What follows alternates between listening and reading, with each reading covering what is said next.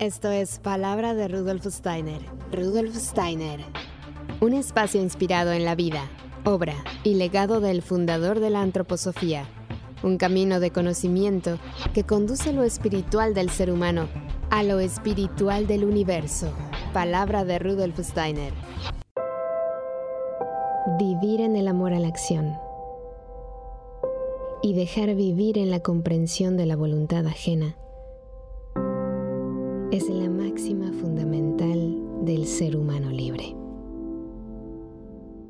Hola, ¿qué tal? ¿Cómo estás? Muy buenos días, yo soy Carolina Hernández. Gracias por acompañarnos una vez más aquí en Palabra de Rudolf Steiner. Y hoy tenemos un invitado muy especial, como siempre. Él es Alberto Yorca, nació en Madrid en 1964. Es ingeniero técnico en informática de sistemas, ha ejercido su profesión durante 17 años en la Compañía Telefónica de España, se ha formado como auxiliar de enfermería, ha trabajado en residencia de mayores y en la actualidad se dedica a cuidados auxiliares en domicilio de personas dependientes. También asistió durante cuatro años a la Fundación Círculo de Arte Social con Jaime Padró y trabajó ciencia oculta y gnosiología.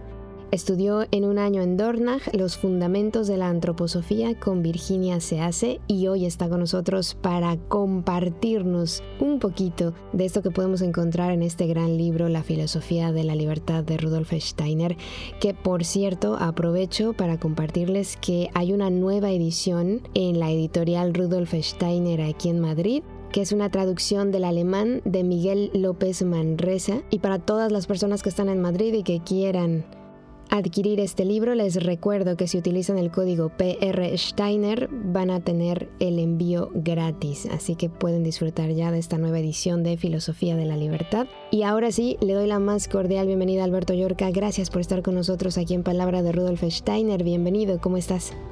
Muchas gracias Carolina por estar aquí. Estoy un poco nerviosete, pero muy contento de estar aquí. Pues muchas gracias por estar con nosotros y por traernos este tema que no sé por qué, pero mira, llevamos tres años aquí y nunca hemos hablado de este libro, que es, digamos, la obra maestra, ¿no? Bueno, yo he escuchado que muchos dicen que es la obra que, que quedaría o que Steiner hubiera elegido, ¿no? De todo lo que él hizo, que él eh, elegiría este libro del que vamos a hablar hoy, La filosofía de la libertad. Entonces, bueno, pues nos gustaría que nos contaras si todavía es importante leer este, este libro o por qué leerlo ahora si realmente después de 100 años es un libro importante para nosotros. Vale, primero me gustaría hablar de las ediciones que tuvo Filosofía de la Libertad. No hace falta presentar la figura de Rodolfo Steiner, ya todos la conocemos, sobre todo en este canal, pero sí es importante o para mí, y seguro que mucha gente también lo conoce, pero sí que es interesante resaltar ahora que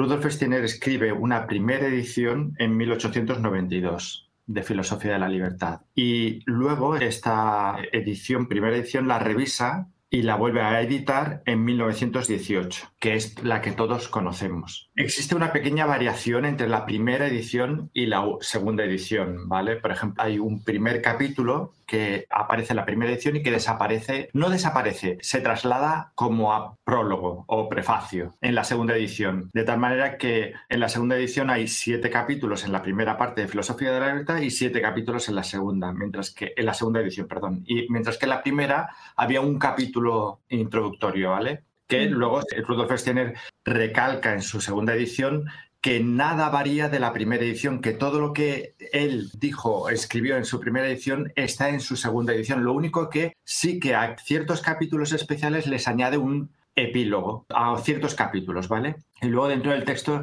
sí que hay algunas pequeñas modificaciones, pero son muy pequeñas de matices. La primera edición se escribe antes de que Rudolf Steiner conociera la sociedad teosófica. Digamos que Rudolf Steiner conoce la Sociedad Teosófica alrededor de 1900-1901 y la primera edición es de 1894. La escribe una vez había ya editado o publicado otros libros como puede ser La teoría del conocimiento, basada en la concepción del mundo de Goethe, o Verdad y ciencia. Aunque Verdad y ciencia en realidad formaba parte de su tesis doctoral porque Rudolf Steiner, creo que fue en 1891, en la Universidad de Rostock, se convierte en doctor en filosofía. Y en su tesis, que va sobre Goethe, hay un capítulo que se extrae, o no sé si se llegó a publicar en su, en su tesis, pero es consecuencia de su tesis que es verdad y ciencia. Y luego se publica Filosofía de la Libertad. Con esto quiero decir, Filosofía de la Libertad tiene un lenguaje filosófico de la época que sus textos posteriores en antroposofía o en teosofía tienen un lenguaje distinto, un lenguaje más, podríamos decir, basado en conocimientos orientales, porque la teosofía adquiere su cuerpo de conocimiento mucho en términos hindúes, ¿no? Como de Bacán, cuerpo astral, todo esto en filosofía de la libertad no, no aparece, porque es antes de su etapa teosófica. Steiner, en varias conferencias suyas, comenta que la filosofía de la libertad es como la puerta de acceso a todo el conocimiento posterior de la teosofía y de la, antroposofía. Y no se dice de nada de la filosofía de la libertad. Con ello, muchos le atacaban que a partir de la sociedad teosófica Rudolf Steiner había perdido el norte, porque digamos que de utilizar términos científicos de aquella época, filosóficos de aquella época, autores filosóficos reconocidos en el mundo académico, de repente él en teosofía pues empieza a hablar ya no de espíritu, porque los filósofos en aquel momento también hablaban de espíritu y de materia, ¿no? Pero sí que empieza a hablar de, de Bacán, de mm, vida entre muerte y nacimiento y tal, cosa que ya el mundo filosófico ahí no entraba, ¿no? Hay autores actuales que quieren solamente leer filosofía de la libertad y rechazan la antroposofía. Hay mucha gente que, que prefiere al Steiner académico y no al Steiner vidente. ¿Vale? Porque la filosofía de la libertad es un libro que es un para mí personalmente y para supongo que todos los antropósofos, Filosofía de la Libertad es realmente un, un, libro de semilla, por decir, o fundacional en toda, toda persona que realmente llega hasta las profundidades de este libro. ¿no? Y eso significa que aquellos que rechazan esa cierta espiritualidad, pues eso de hablar de ángeles, arcángeles, arcáis y todo esto, aquel que lo rechaza sí que es capaz a lo mejor de entrar en los términos de la filosofía de la libertad, porque son términos más asequibles a la ciencia occidental, a la parte más occidental, mientras que la teosofía es más oriental. Entonces hay gente que se queda solo en, filosofía de la libertad y en teoría del conocimiento, ¿vale? En toda la que es la obra de Goethe, de teoría del conocimiento de Goethe, verdad y ciencia, todo lo que hace referencia a la fenomenología, a la asociación goetheana. Hay gente que solamente se queda en esto y no entra en la otra parte, no hay ningún problema. Ahora, yo soy de la opinión de que la filosofía de la libertad es una de las puertas de acceso a la antroposofía y a todo el conocimiento antroposófico. Steiner marca dos puertas de acceso. Uno es cómo se adquiere el conocimiento de los mundos superiores para aquellas personas que tienen una vivencia más anímica de, de lo espiritual y filosofía de la libertad para aquellos que tienen una vivencia más anímica superior luminosa, digamos, ¿vale? No voy a decir intelectual abstracta porque sería secar el contenido del libro. Por eso es importante el libro de Filosofía de la Libertad. ¿Y qué se va a encontrar entonces quien nunca ha leído este libro? Porque bueno, sí que lo hemos mencionado un poco por alrededor, digamos, en la circunferencia, pero exactamente, ¿qué es lo que van a encontrar en este libro? Vale, yo, ¿qué he encontrado yo en el libro? ¿Vale? Voy a hablar de, de mi propia experiencia. El libro de Filosofía de la Libertad, los primeros capítulos son un poco, uf, sobre todo cuando empieza a hablar de filósofos y eh, este dice esto, aquel dice aquello. Hay un recorrido inicial en filosofía de la libertad que puede resultarnos áspero, duro de entrar, ¿vale? Sí que es cierto que en ese primer capítulo de la primera edición que luego se pasó al prólogo, ahí tiene frases memorables Rudolf Steiner de queremos conocer la verdad. Ahora no queremos que nos digan lo que queremos creer, ¿no? Queremos ser nosotros los autores de nuestra propia verdad. ¿Eso qué significa? ¿Que cada uno tiene sus orejeras? No, es que en realidad a mí no me vale que alguien desde fuera me diga lo ético, lo moral, lo correcto o lo no correcto, ¿vale? Ahora que estamos en épocas de elecciones, bueno, esto es impresionante, ¿no? Todo el mundo señala lo que el otro hace mal y lo que yo hago bien, ¿no? El primer capítulo este que pasa al, epílogo, em, Rudolf Steiner ya sí que habla de ese coraje por conocer y por liderar el propio destino a nivel individual, ¿vale? Individualista ético, ¿no? Pero sí que es cierto que comenzando el libro, pues ahí hay un terreno muy áspero. Si eso se, se sabe llevar bien, ¿vale? Si se sabe sortear ese camino, no significa no leérselo, significa leerlo, pero no quedarse pillado en los detalles, sino ir recorriendo el camino como el que recorre mm, un paisaje y vas viendo las distintas filosofías, vas entrando en ellas, vas diciendo, ah, mira, este dice esto, este dice aquello. ¿Qué es lo que dice Steiner? Uy, Steiner dice esto. Pero entonces, ¿qué es lo correcto? Bueno, vamos a esperar a ver qué es lo correcto más adelante. Primero vamos a entrar por el paisaje que nos va dibujando Steiner en los primeros capítulos. Luego llega un punto, y aquí es donde Steiner ya tiene problemas con eh, el entorno académico de la época, en el que ya Steiner te dice, a partir de aquí tienes que reconocer el mundo del espíritu. A partir de aquí has de reconocer que el mundo del espíritu es una evidencia para ti. Y si en ese momento, en ese recodo del camino de filosofía de la libertad, ese es el origen de todo el conocimiento que luego Rudolf Steiner vuelca ya en la antroposofía y en la antroposofía aplicada, en los ámbitos aplicados a la antroposofía, como puede ser la pedagogía Waldorf, la agricultura biodinámica, la medicina antroposófica y en todos aquellos ámbitos a los que se solicitó a Steiner investigación espiritual. Pero esto que Steiner lo hace con una facilidad pasmosa y asombrosa, nosotros también lo podemos hacer. Ahora, a nosotros tenemos que recorrer un camino que él pues él ya tiene recorrido, ¿no? Y el inicio es este, filosofía de la libertad. Vamos a ver, hay un aspecto de filosofía de la libertad que es muy importante en la actualidad y que no se nos puede escapar, y es que estamos en un momento ahora mismo donde tenemos que ejercitar un pensar vivo porque en este momento de la historia, precisamente, donde surge o están los inicios la inteligencia artificial, que el ser humano sea capaz de un pensar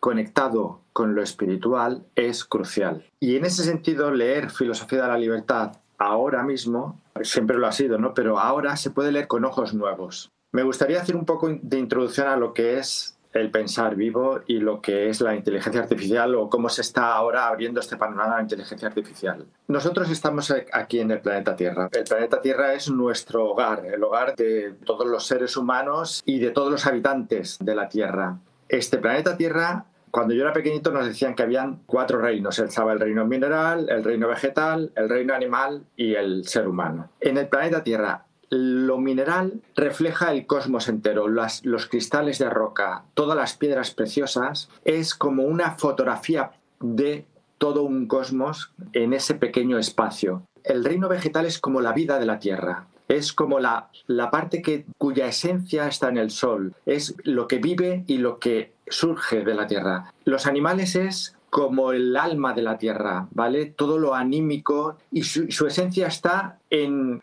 podríamos decir, en, el momento de las estrellas, en el zodiaco, en lo que ya es nuestro universo más cercano. El alma de la tierra estaría en los animales, pero el espíritu de la tierra es el ser humano. El ser humano tiene que aportarle a la tierra el espíritu. ¿Qué significa aportar el espíritu? El sentido, el significado. Eso es lo que el ser humano ha de aportar a la tierra. En la evolución de la Tierra, el ser humano ha pasado por muchas etapas y en las primeras etapas el ser humano estaba en contacto con la tierra, con las tribus primitivas, en donde ellos no tenían que analizar una planta para saber si esa planta era beneficiosa para un órgano o para otro. Ellos, en esa sabiduría instintiva, ellos estaban en contacto. De hecho, ellos, digamos que tanto el mundo mineral, el mundo vegetal, el mundo animal y el ser humano formaban todos una simbiosis, una unidad en un momento dado, porque el ser humano siempre lo ha llevado en su interior, pero en un momento dado lo tiene que manifestar, ha de manifestar la palabra, ha de manifestar el pensamiento intelectual abstracto. Punto culminante sería, digamos, la antigua Grecia, donde el pensar llega a su planteamiento más luminoso. Ahí todavía el ser humano está en contacto con el mundo, pero ya empieza a separarse de él porque ya el intelecto empieza a manifestarse entre él y el mundo. El, ser humano empieza a hablar, como por ejemplo es la matemática. Las matemáticas, aunque es previo a Grecia y Roma, pero bueno, ahí se podría decir que sería como un punto basculante en este periodo. Las matemáticas es un lenguaje en donde el ser humano, digamos que expresa la esencia de las cosas eh, separada ya de las cosas. él lo expresa y así aparece el pensar abstracto y el pensar intelectual racional que tenemos ahora. En el momento de la época grecorromana, en donde el ser humano ya tenía ese pensar, que desarrollar ese pensar, ese espíritu de la tierra, el ser humano se convirtió en el espíritu de la tierra ahí, en esa época. Fue el hecho del Golgota. Ahí hay un ser humano con ayuda divina donde se convirtió en el espíritu de la tierra. O sea, a partir de ahí la tierra empezó a tener significado. El sentido y el significado de la tierra lo adquiere en ese momento. Actualmente el ser humano ha cruzado el umbral. Cuando cruzas un umbral es como una puerta, ¿no? Tú vas hacia esa puerta, llevas contigo cosas, cruzas la puerta y dejas detrás la puerta y dejas detrás las cosas. Cuando el ser humano cruza el umbral, en ese momento el ser humano se convierte en el espíritu de la tierra, el ser humano ya ha de llenar, ha de dejar detrás ese pensar, digamos, que ha servido como manifestación, ha de vivificarlo, porque lo que dejamos atrás es el, voy a decir, los cadáveres, la parte que se descompone, porque cruzar el umbral en realidad es un empezar la Tierra a descomponerse. Todo lo que ahora es energía eléctrica, energía electromagnética, energía nuclear, todo lo que se basa la ciencia, eh, la inteligencia artificial, el soporte de todo lo que ahora vemos como un pensar totalmente enajenado del ser humano, todo eso no es más que haber cruzado el umbral y esos éteres, esos que estaba vivo en la naturaleza, ahora está en periodo de descomposición. El ser humano no se puede quedar ahí, en ese pensar unido a la máquina, tiene que vivificarlo. Y la forma de vivificarlo, la forma de encontrar, seguir siendo el espíritu de la tierra y no perderse en la subnaturaleza, se encuentra en la filosofía de la libertad. En la filosofía de la libertad encuentras el punto en donde tú no pierdes el contacto con lo espiritual, en donde tu pensar continúa ligado a lo espiritual. Eso significa que los actos de una persona que ha llegado a un pensar vivo son actos morales, con identidad, con significado y con presencia humana. Cuando esa inteligencia pasa a otros elementos ya, por ejemplo, a la inteligencia artificial, y se generan actos a partir de ahí, como por ejemplo lo que decía Arari hace poco, ¿no? La inteligencia artificial te, puede decir si te van a conceder un préstamo o no te van a conceder un préstamo en un banco, porque él analiza todo tu endeudamiento previo, analiza tus, eh, tu perfil. Exacto. Y entonces llega un momento que le dice al señor detrás de la oficina, pues a este señor no hay que ofrecerle un, un préstamo. Entonces, actos que no están basados, que están enajenados de lo humano, son actos que no están vivos, ¿no? que no son actos que, digamos, enajenados del humano. ¿no? Entonces, en filosofía de la libertad está la posibilidad que el pensamiento y los actos estén llenos de espíritu, llenos de vida. Por ejemplo, un acto de ese tipo son muy difíciles los actos morales en donde uno realmente representa el espíritu, ¿vale? Son muy difíciles. ¿Por qué? Porque normalmente estamos pues enfocados a nuestro ambiente, sin nuestras necesidades de ese ego pequeño. Pero hay ciertas personas en el mundo en general y en la antroposofía Rudolf Steiner, que, donde hacen actos, por ejemplo, que sí que son de este tipo. Y este es la colocación de la piedra de fundación, por ejemplo, en la fundación de la, de la nueva sociedad antroposófica.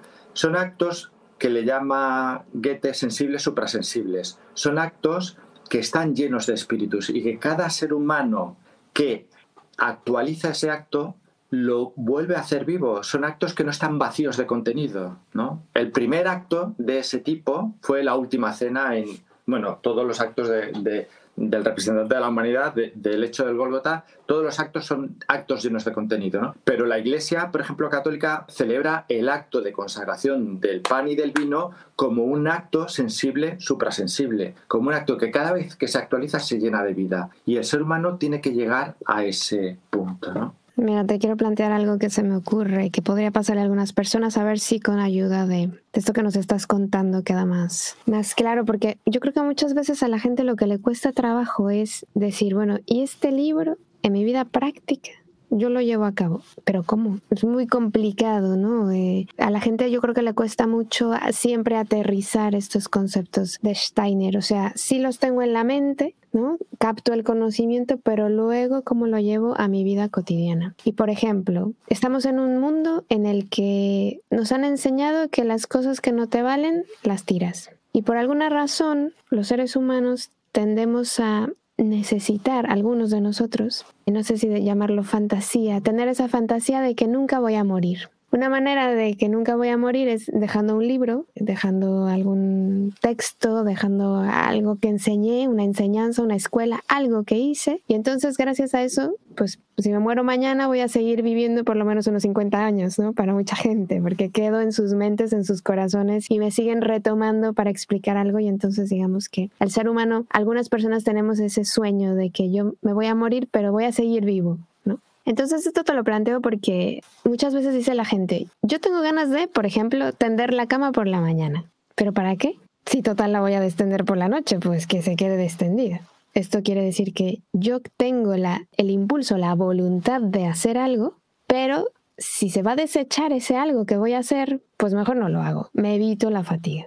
Entonces, no sé si te estoy explicando bien el ejemplo para que te des una idea de sí, que los seres humanos dentro de nuestra libertad queremos actuar, queremos hacer, pero a muchas personas no les vale solo hacer, sino que quieren quedarse, ¿no? Porque si lo voy a hacer para desecharlo, mejor no lo hago. Y entonces siempre estamos dudando si eh, voy a hacer un curso. Ay, pero no, porque total, esto la gente ya lo sabe, no me voy a esforzar, ¿no? No sé si entonces este conocimiento yo lo pueda bajar de tal manera que me ayude a ser libre, como dices, porque esa palabra para mí es súper compleja. Esto es como, no sé si aquí en España llegó ese juego de escrúpulos, pero yo lo tengo muy metido en la mente. En mi infancia había un juego de escrúpulos donde te preguntaban, eh, si estás saliendo con una chica, ¿puedes salir con otra? ¿Verdadero o falso? Y yo siempre decía, depende, porque es que como, como que verdadero o falso no, no me servía, necesitaba más elementos. Entonces, bueno, ya te monté aquí una película solo para contarte esto, que, que para mí sí que es como,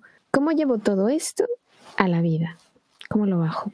Vale, yo he entendido de lo que me has dicho, a ver, dos cosas. Una es el libro Filosofía de la Libertad, cómo lo puedo aplicar a mi vida. Y luego, como consecuencia de esa pregunta, es, ¿y eso se puede hacer ya? ¿Ya lo puedo hacer y además eso que hago tiene un significado para el cosmos? ¿Es realmente lo que se vende en el libro es cierto?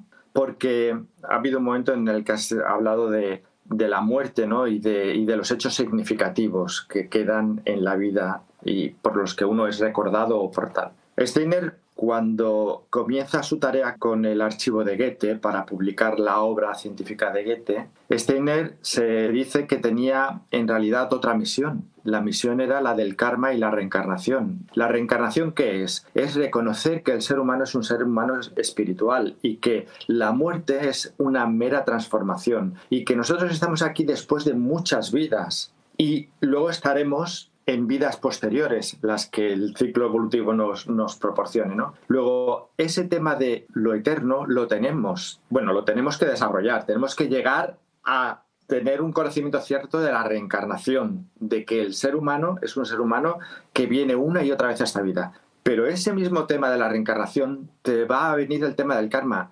¿Qué es el karma? El karma es que el ser humano tiene que convertirse en el espíritu de la tierra. Y el espíritu de la tierra es la libertad y el amor.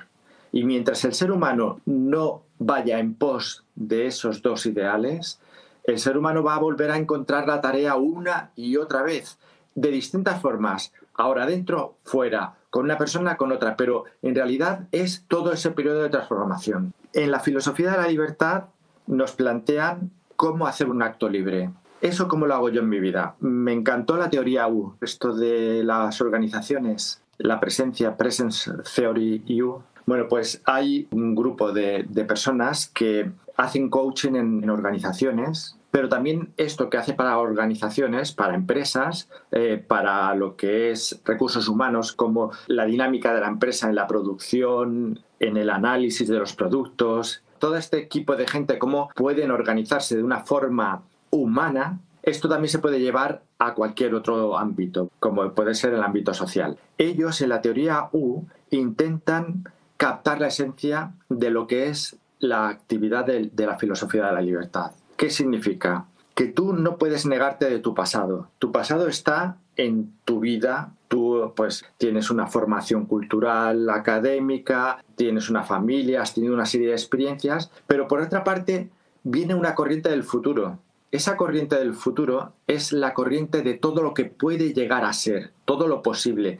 todos los ideales. Y también podríamos decir, hay una corriente prenatal, ¿vale? Una herencia prenatal, pero hay una corriente post-mortem que también llega al punto de el presente donde yo estoy ahora, qué ideales he venido a realizar y cómo los puedo llevar a cabo en esta vida. Es cierto que entre el nacimiento y la muerte, nuestro cuerpo físico tiene unas capacidades que se van agotando, vamos envejeciendo y al final llega la muerte y ya todo eso lo dejamos para la siguiente vida. Pero mientras estamos aquí, ese encadenamiento de lo que queremos que llegue a ser y lo que actualmente ya somos ese punto de encuentro es lo que en, filosofía de la libertad le llama intuición moral. Una intuición moral es aquello que yo no puedo predecir. Y es más, no puedo leer en un libro, a ver, si ocurre en condición A, condición B, condición C, entonces tengo que hacer tal paso. Y si ocurre esto y esto y esto, tengo que hacer aquello. No, en una intuición moral, el ser humano, digamos que se coloca en el punto de presencia del aquí y del ahora y dice, con todo lo que tengo y lo que necesita el mundo, ¿qué es lo que yo debo hacer? Y ese punto sí que hay una técnica moral que, por ejemplo, en la teoría U se puede, se puede estudiar y que hay muchos grupos que eh, utilizan esta técnica para llegar a esas decisiones que marcan un hito en tu vida y que pueden ser decisiones que puedan ser vivas, o sea, que no solamente vivan en ti, sino que vivan en la comunidad y que la comunidad las pueda actualizar. La filosofía de la libertad es un primer paso, no habla de esa técnica, pero esa técnica está desarrollada en otros libros, como por ejemplo la teoría 1.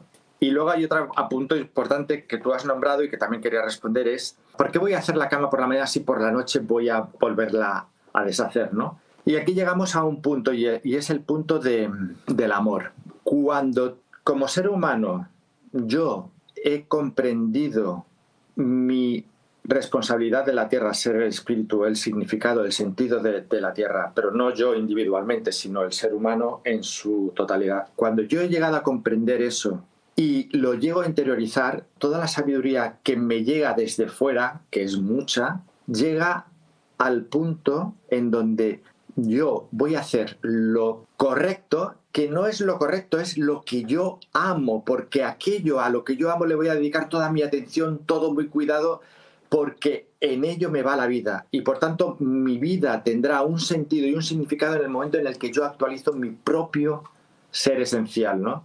Eso nos enseñó el representante de la humanidad en el hecho del Golgota, qué mayor amor que aquel que da la vida por, por sus amigos. ¿no? Entonces, eso sale de forma natural. Hay un capítulo en Filosofía de la Libertad que dice, si lo que buscamos es la gratificación, si estamos buscando constantemente gratificaciones, yo no voy a hacer algo que no me aporte una gratificación, ¿no? Pero Steiner dice, pero es que cuando tú llegas a comprender cuál es la esencia del ser humano, la gratificación es realizar el acto libre, realizar el acto de amor que deja en libertad y que hace plenamente, ¿no? Llegar a ese punto, a ver, se puede llegar de forma intuitiva, y hay muchas personas que llegan de forma intuitiva, ¿no? Pero el camino de la filosofía de la libertad es un camino que te va a llevar por todos los recovecos, capítulo por capítulo, hasta llegar a elaborar todos estos conceptos de una forma clara, que Steiner supo colocar muy, muy correctamente en su libro, ¿no? Claro, además, eh, como te decía, la palabra libertad es una palabra que yo no sé si muchas veces nos queda grande, ¿no? Porque no entendemos muy bien qué quiere decir. Estamos muy acostumbrados porque así nos han educado, a obedecer. Y entonces justo caemos en esto que tú has dicho hace un rato. ¿Qué es lo correcto? ¿Cómo tengo que hacer mi meditación?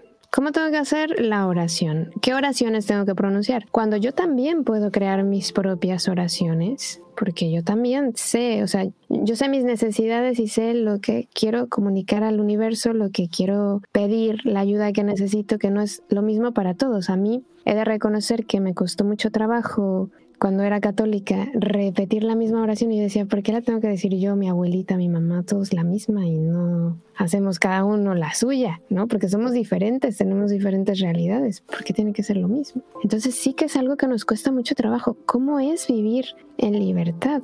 ¿Desde dónde? ¿Quién dice que es la libertad? Para empezar, ¿quién dice que es la libertad y hasta dónde llega? Y eso que has dicho ahora, el amor es algo que, si somos honestos, muchos de nosotros no sabemos vivir con amor.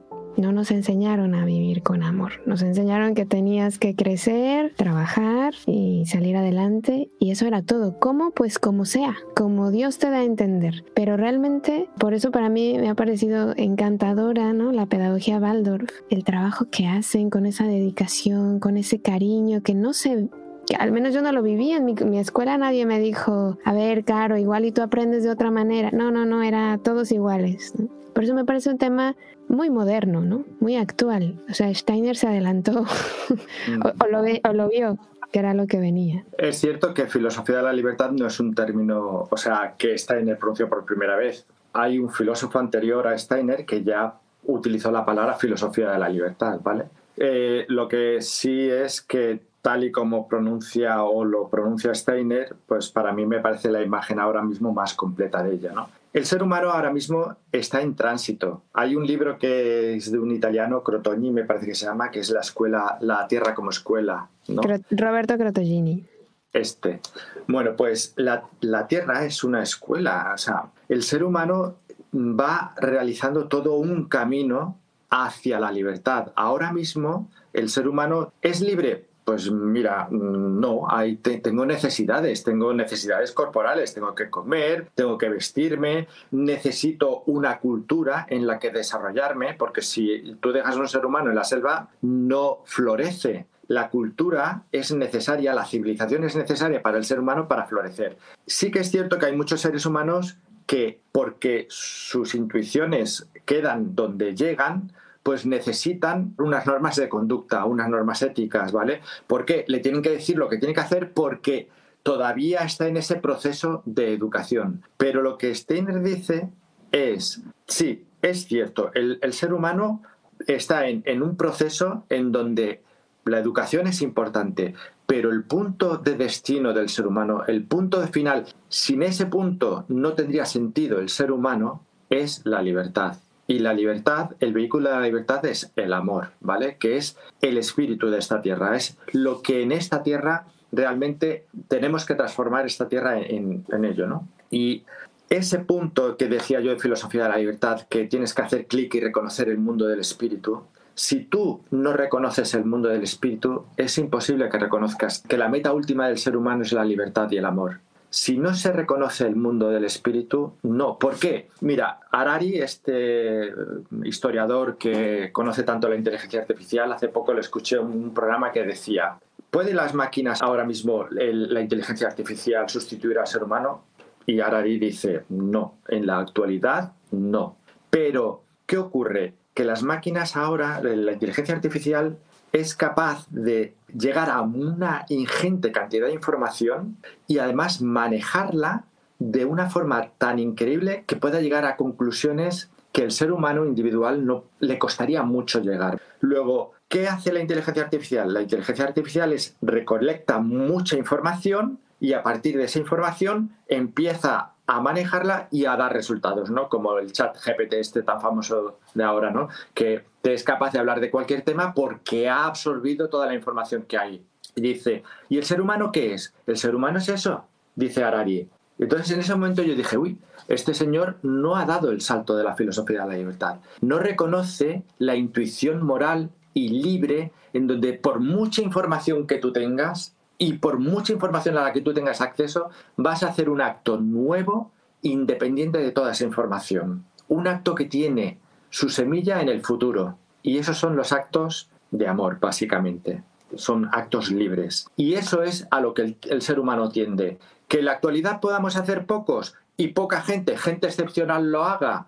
Pues sí, hay gente excepcional que lo hace y a los que todos miramos, pero que somos capaces de llegar a ello y que tenemos que ponernos en camino, sin duda. Claro, y sobre todo que, bueno, a ver, aquí viene un esfuerzo, porque ya te digo yo que a veces lo más fácil es decir, no tengo paciencia, me doy la vuelta y me voy. ¿No?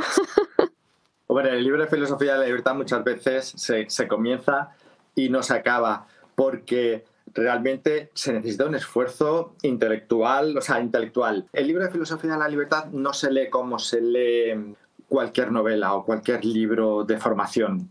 Es como, por ejemplo, tú ves un vídeo en YouTube de cómo se hace un jarrón de barro. Va la persona en el vídeo de YouTube, se sienta en el torno, coge el barro, empieza aquello a girar, empieza a elevarlo. Y ahora tú en tu casa coges, te sientas y empiezas a elevarlo. Es distinto cuando tú te pones a elevar el barro a cuando tú lo ves. Pues filosofía de la libertad no es verlo, sino en tu propio pensar hacer todo ese camino, ¿no? Y esa es la grandeza del libro, que tú puedes levantar el vaso de barro con tus herramientas cognoscitivas, ¿no? En este caso, y llegar hacia el umbral del espíritu, a donde a partir de ahí ya tienes que llegar a ese pensar vivo, ¿no? Ese pensar espiritual, ese pensar lleno de significado. Al principio de la filosofía de la libertad dice, la percepción no es toda la realidad. La percepción es una parte de la realidad. Necesita el concepto, el concepto para que aquello que hay sea real. ¿Qué es el concepto? El concepto es su esencialidad, su parte espiritual, la parte que solamente el ser humano con el pensar puede llegar a él. ¿Qué es la percepción?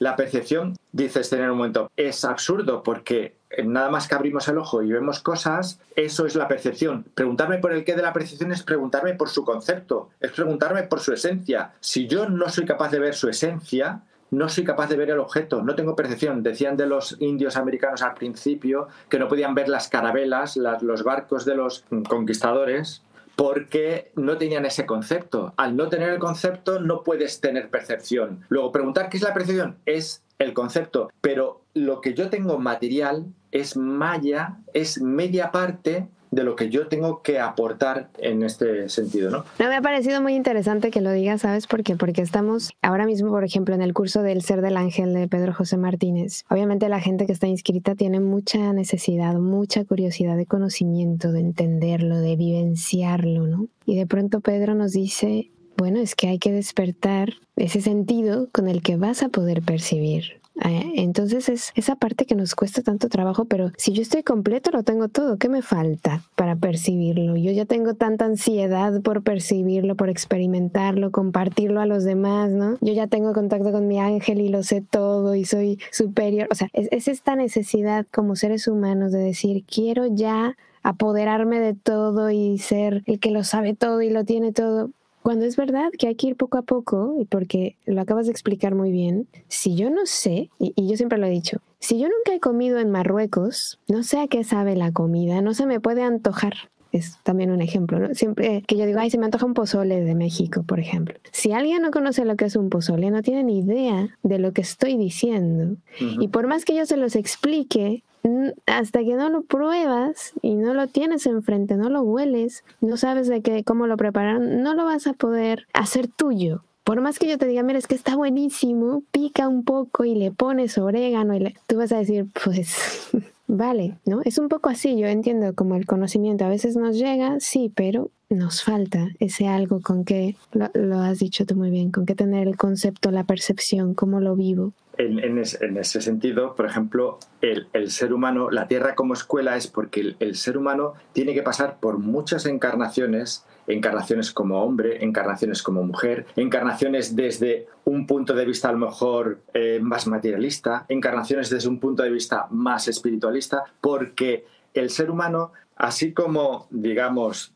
un momento de filosofía de la libertad dice, Dios es algo en sí mismo que no necesita confirmación en sí mismo, que es en sí mismo. El ser humano necesita de la tierra, del mundo, para llegar a ser. Digamos, que el ser humano se pasa por la encarnación tierra para llegar a ser el espíritu de la tierra, pero para ello la, la tiene que vivir toda. O sea, no podemos menospreciar la percepción, no podemos menospreciar eso que decimos lo material, ah, lo material no, lo desechamos. No, no, es que a través de la percepción de muchas vidas, de muchas formas y como tú dices, en muchos países, es como el ser humano se convierte en el espíritu de la tierra. Es que si no, no podría convertirse en el espíritu de la tierra. Y lo que Harari dice que la inteligencia artificial coge mucha información y la coloca. Pero Steiner te dice, no, es que es la intuición espiritual es la intuición que tú tienes en el pensar lo que te hace que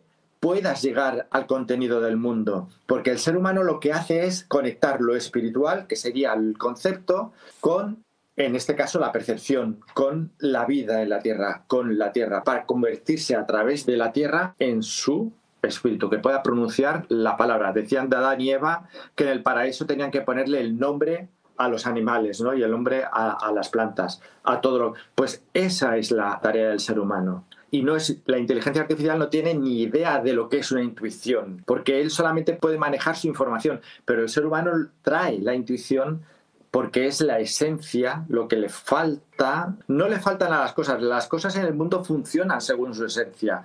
Un, manzano siempre dará manzanas.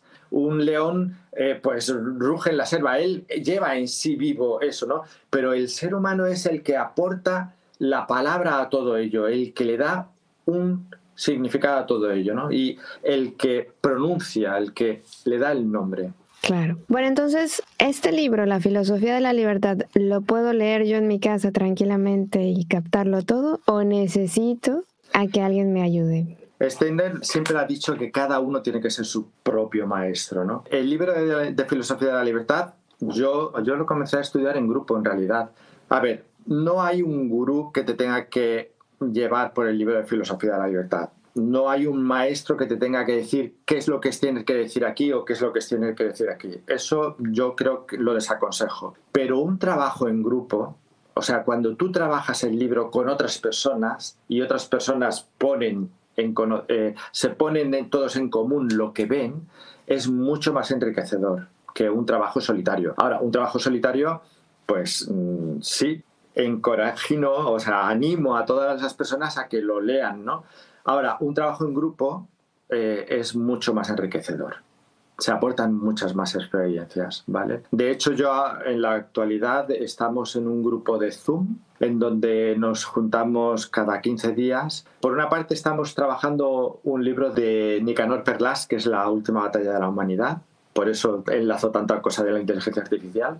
Y por otra parte estamos trabajando la filosofía de la libertad. Y es cierto, y en el grupo lo vemos, ¿no? Como ese trabajarlo en cada uno y luego expresar lo que hemos vivido y cómo generamos eh, resúmenes, eh, contenido, ¿no? Lo llenamos de contenido, pues la verdad es que eso eh, es muy enriquecedor. Claro, porque como hemos comentado, ¿no? Cada uno aporta desde su percepción, desde lo que ha vivido, desde su realidad y eso me nutre a mí, que yo, mm, por ejemplo, me acabo de maravillar con una señora que conocí recientemente que viene de Cuba. Entonces me dice, yo no conocía las mandarinas, las conocí cuando llegué aquí. Y escuchar eso, que es tan simple, dices, ¿cómo puede ser posible? Pero porque se nos olvida, entonces yo tengo mandarinas en mi casa, pienso que todo el mundo tiene mandarinas y las conoce y las desperdicia como todos hacemos aquí. Y hay muchas realidades que no tienen esa mandarina y que el saber que no existe, que esta persona ahora la valora, la aprecia, la ve desde otro punto de vista del que lo veo yo, es enriquecedor. Y luego no nos olvidemos de los encuentros kármicos, que tú seguramente, bueno, tú por tu profesión eh, te encuentras con muchísimas personas muy interesantes y bueno, los que estamos a lo mejor más en la periferia, ¿vale? Mm, nos encontramos con personas que nos van aportando luces y muchas de ellas son kármicas, ¿sabes? O sea, antes, en el mundo espiritual, ya habíamos pactado en este encuentro entre tú y yo y yo te daré lo que tú necesitas y tú me darás lo que yo necesito y nos completan y nos reconoceremos, ¿no? Entonces, sí, es importante el encuentro humano. Pero bueno. Aunque sea, aunque sea por el mundo virtual, dices. Exacto, sí. aunque sea por el mundo virtual. Hay, hay, que darle vida a este, hay que darle un sentido, ¿no? Un sentido apropiado Claro, sí, sin lugar a dudas. Bueno, entonces cuéntanos, la gente te puede contactar ahora los que nos hayan escuchado que digan, oye, yo quiero estudiar con Alberto, el, e, este libro de Nicanor Perlas es una maravilla, o sea, ya si luego te quieres seguir con el, este, ¿cómo es la sociedad líquida o cómo era esto? Bueno, están sacando muchos libros ahora, ¿no? Las no cosas o el no cosas, se llama otro libro, así como de inteligencia artificial, como de entender esta parte que para mí es muy importante y que la antroposofía lo recuerda mucho, ¿no? Tener siempre claro lo que es un ser humano.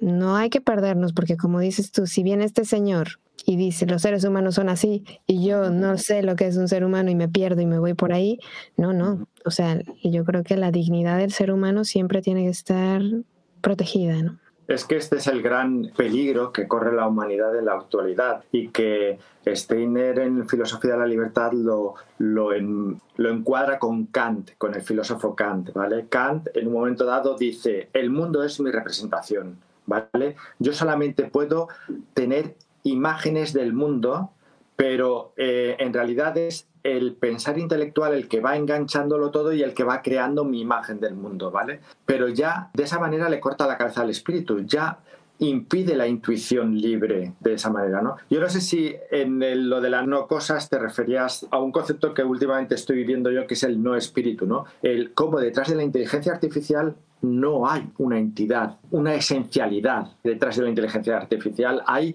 planteamientos abstractos, pero no hay esencialidad. Y el peligro del ser humano es que se lo crea. Ese es el gran peligro. Porque la materia es maya, pero es un estado transitorio. Es un estado que refleja. El peligro es que mi propia esencialidad se quede vacía de su propio contenido. Ese es el peligro, que nos perdamos ahí.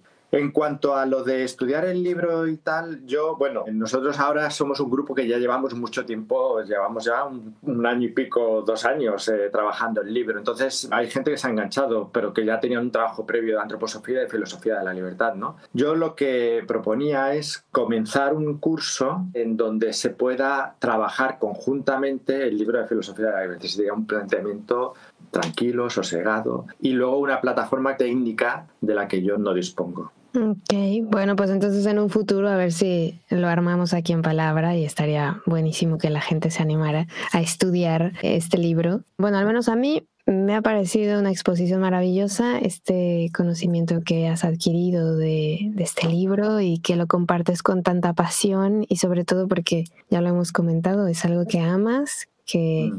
Sabes que lo necesita el mundo y es tu manera de, de aportar, ¿no? Porque en esta idea de que yo me tengo que llevar cosas, siento, sentimos, no me voy a ir del mundo, pero me tengo que llevar algo, no sé lo que sea, pues llevarnos la satisfacción de haber aportado, de haber ayudado desde lo que mi intuición me dice que está bien y que puede ayudar a esta sociedad a vivir mejor, a vivir, porque nos viene una fuerte carga, yo creo, de, información. Tenemos que estar fuertes interiormente, físicamente, porque los desafíos son muchos, ¿no? Estoy totalmente de acuerdo. La confusión cada vez es mayor y tener las cosas poquitas pero claras es importante y llevarnos el amor que hayamos regalado es lo que realmente nos vamos a llevar. ¿no? Todo el amor que hemos dado, no, no nos lo llevamos nosotros para nosotros, es lo que realmente quedará de nosotros. ¿no? Y ese amor que antes tú decías, bueno, ¿y qué es el amor? ¿no? Porque tampoco sabemos muy bien qué es el amor, todo es un camino.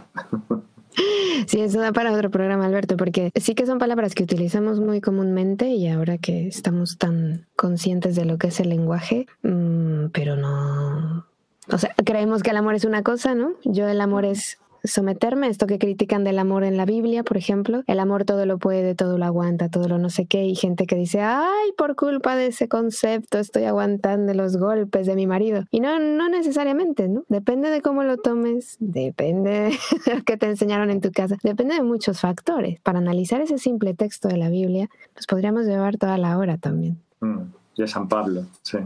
Muchísimas gracias Alberto Yorca por habernos acompañado aquí en Palabra de Rudolf Steiner. Sin lugar a dudas, un gran mensaje que nos deja el tener claro y presente en nuestra mente siempre vivir, trabajar y hacer todo desde el amor y la libertad es fundamental. Así que espero que esto te haya sido de utilidad. Ya sabes que estamos en contacto a través de nuestras redes sociales en Facebook, YouTube e Instagram. Nos encuentras como Palabra de Rudolf Steiner y también en nuestra página web palabra de rudolfsteiner.com en donde por cierto vas a encontrar todos los cursos que estamos llevando a cabo actualmente. Arte de la palabra, meditación, nutrición para la libertad y el ser del ángel con Pedro José Martínez. Así que cualquier información puedes escribir a info arroba palabra de. Ya sabes que como siempre te acompañan mis mejores deseos, que el sol brille mucho tiempo sobre ti, que el amor te rodee siempre y que la luz que mora en ti guíe tus pasos. Si así debe ser, nos escuchamos el próximo miércoles. Yo soy Carolina Hernández. Gracias. Hasta la próxima. Escuchaste Palabra de Rudolf Steiner. Rudolf Steiner. Un espacio inspirado en la vida, obra y legado del fundador de la antroposofía, un camino de conocimiento que conduce lo espiritual del ser humano a lo espiritual del universo. Palabra de Rudolf Steiner.